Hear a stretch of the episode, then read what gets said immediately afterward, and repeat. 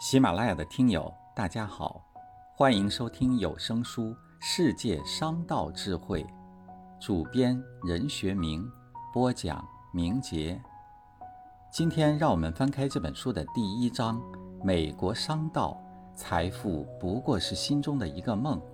第六节：以品牌取胜，赢天下口碑。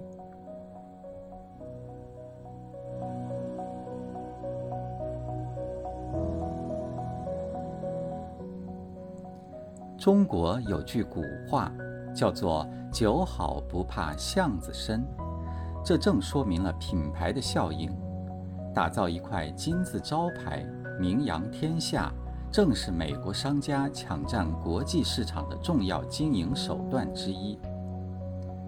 名牌是长期稳定的高质量、优质服务所造成的，为广大消费者所喜爱和接受的商品品牌。名牌的形成是市场决定的，消费者公认的，而不是由哪个电视台、报刊、协会评出来的或指定出来的。因此，公司必须下定决心练内功，以市场需求、消费者需求为目标，创造自己的名牌。名牌要为消费者了解、喜爱并接受，离不开各种形式的宣传。但真正的名牌不是宣传出来的，它仍需要公司坚持质量至上的战略。另外，名牌也是品牌知名度、美誉度和市场占有率高度统一的产物，它需要公司精心设计、策划，并付出辛勤的耕作。美国人非常注重名牌的威力，诸如微软、可口可乐。迪士尼、IBM、宝洁、沃尔玛、美孚石油、吉列、耐克、美宝莲、雅诗兰黛、凯迪拉克、林肯、联邦快运、肯德基、麦当劳、星巴克、百事、英特尔、通用电气、万宝路、福特、通用汽车、锐步等等等等，都是闻名世界的名牌。美国商人经过多年真枪实弹的考验，他们清楚，公司的发展要有自己的品牌，公司的发展过程也就是创造名牌的过程。一个公司拥有了自己的名牌，将会比你拥有机器、工厂更重要。拥有了名牌，就会使你的公司及产品在市场上占有主宰地位和垄断优势。让你的产品在市场上纵横驰骋，让你的竞争对手在夹缝中生存。名牌会送你一顶王冠，让你做王。每一个品牌都会有自己特有的形象，一个没有固定的、独特的形象的品牌是绝不会在公众心里留下深刻和不可磨灭的印象的。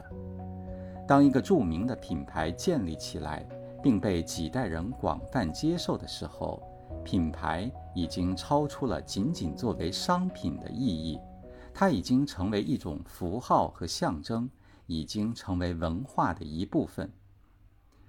人们看到一个品牌，就会联想到除它代表的商品之外的一些东西，比如。地位、尊严、传统以及对往事的回忆等等。消费者在消费一个品牌时，他消费掉的不仅仅是商品的使用价值，还包括自信、地位，甚至虚荣心等。在很多时候，使用价值反而成为次要的东西。所以，当一个传统品牌还充满生命力的时候，随意改变品牌的形象，可能会遭到消费者的反对，最终会得不偿失。拥有了名牌，就会给你的公司和产品带来无限的增值效应。名牌产品在其销售过程中，会由于它有鲜明的特色及其在消费者心目中的良好形象，增强消费者的信心。从而促进产品销售额的增加，品牌产品也会因此质量、功能等方面的独到之处而提高产品的卖价，从而增加到你的利润。公司的品牌是走向市场的通行证，公司的名牌更是一张高级别的特别通行证。它让你的产品飞越太平洋进入白宫，让你的产品越过高山进入克里姆林宫，让你的产品纵横国际市场。公司的品牌就是你的公司智慧和经济实力的代表，也是国家的国际形象和民族形象的体现。就像美国万宝路集团总裁马克思韦尔说的那样：“公司的牌子如同储户的户头。”当你不断用产品累积其价值时，便可尽享利益。但是，一个企业要形成和树立一个品牌，并不是件易事，而丧失一个品牌却是非常容易的。比如，美国的派克钢笔公司。派克钢笔公司曾经是世界闻名的跨国公司，它创建于1886年，经过一百年的发展。它在世界各地设有十二家分公司，一百二十多个销售商和独家经销商，产品畅销一百五十四个国家和地区。但是，自二十世纪八十年代以来，派克公司却连年亏损，以至于在一九八五年的二月被其在英国的经理集团所收购。一九八二年，派克公司新任总经理詹姆斯·彼得森。在对公司改革过程中犯了一个严重错误，使派克公司走向衰落。过去，派克公司以生产优质高档的钢笔而享誉世界，派克金笔曾被许多人用来显示自己的身份和气度不凡。二十世纪八十年代初，美国克劳斯钢笔公司向派克公司发起进攻，大量生产新型高档钢笔。派克公司面临着挑战。一九八二年，彼得森上任后，不是把主要精力放在改进派克笔的款式和质量上，以巩固已有的高档品市场，而是热衷于转轨和经营每支售价在三美元以下的钢笔，争夺低档钢笔市场。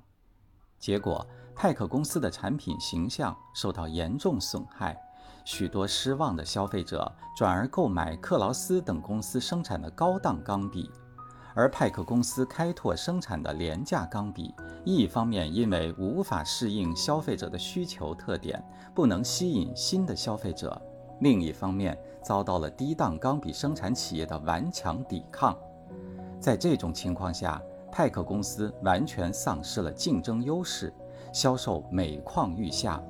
高档笔市场的占有率下降到百分之十七，销售量只及克劳斯公司的百分之五十，亏损日益增加，以至于到一九八四年，亏损额竟高达五百万美元。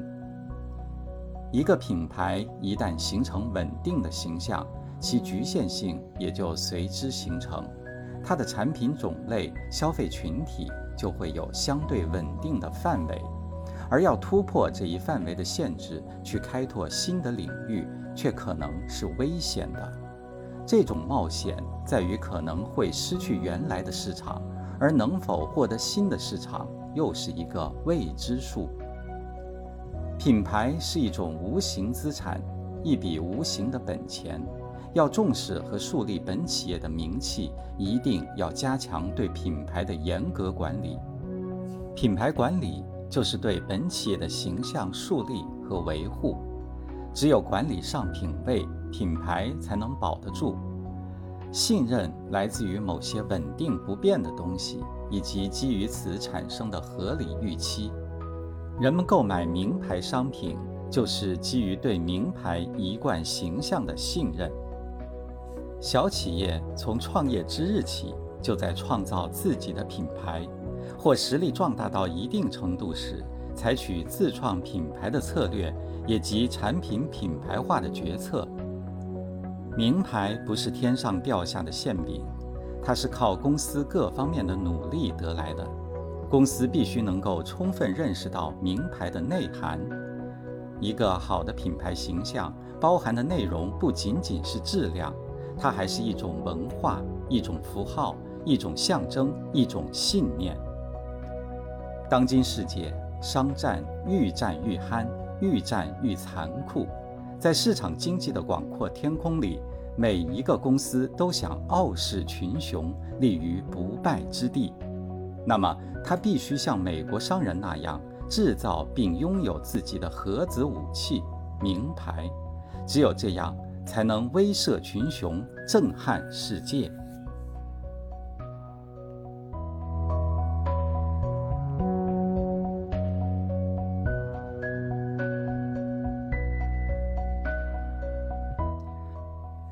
喜马拉雅的听友，刚才您收听的是有声书《世界商道智慧》第一章：美国商道，财富不过是心中的一个梦。主编任学明播讲，明杰。感谢您的陪伴，咱们下次再见。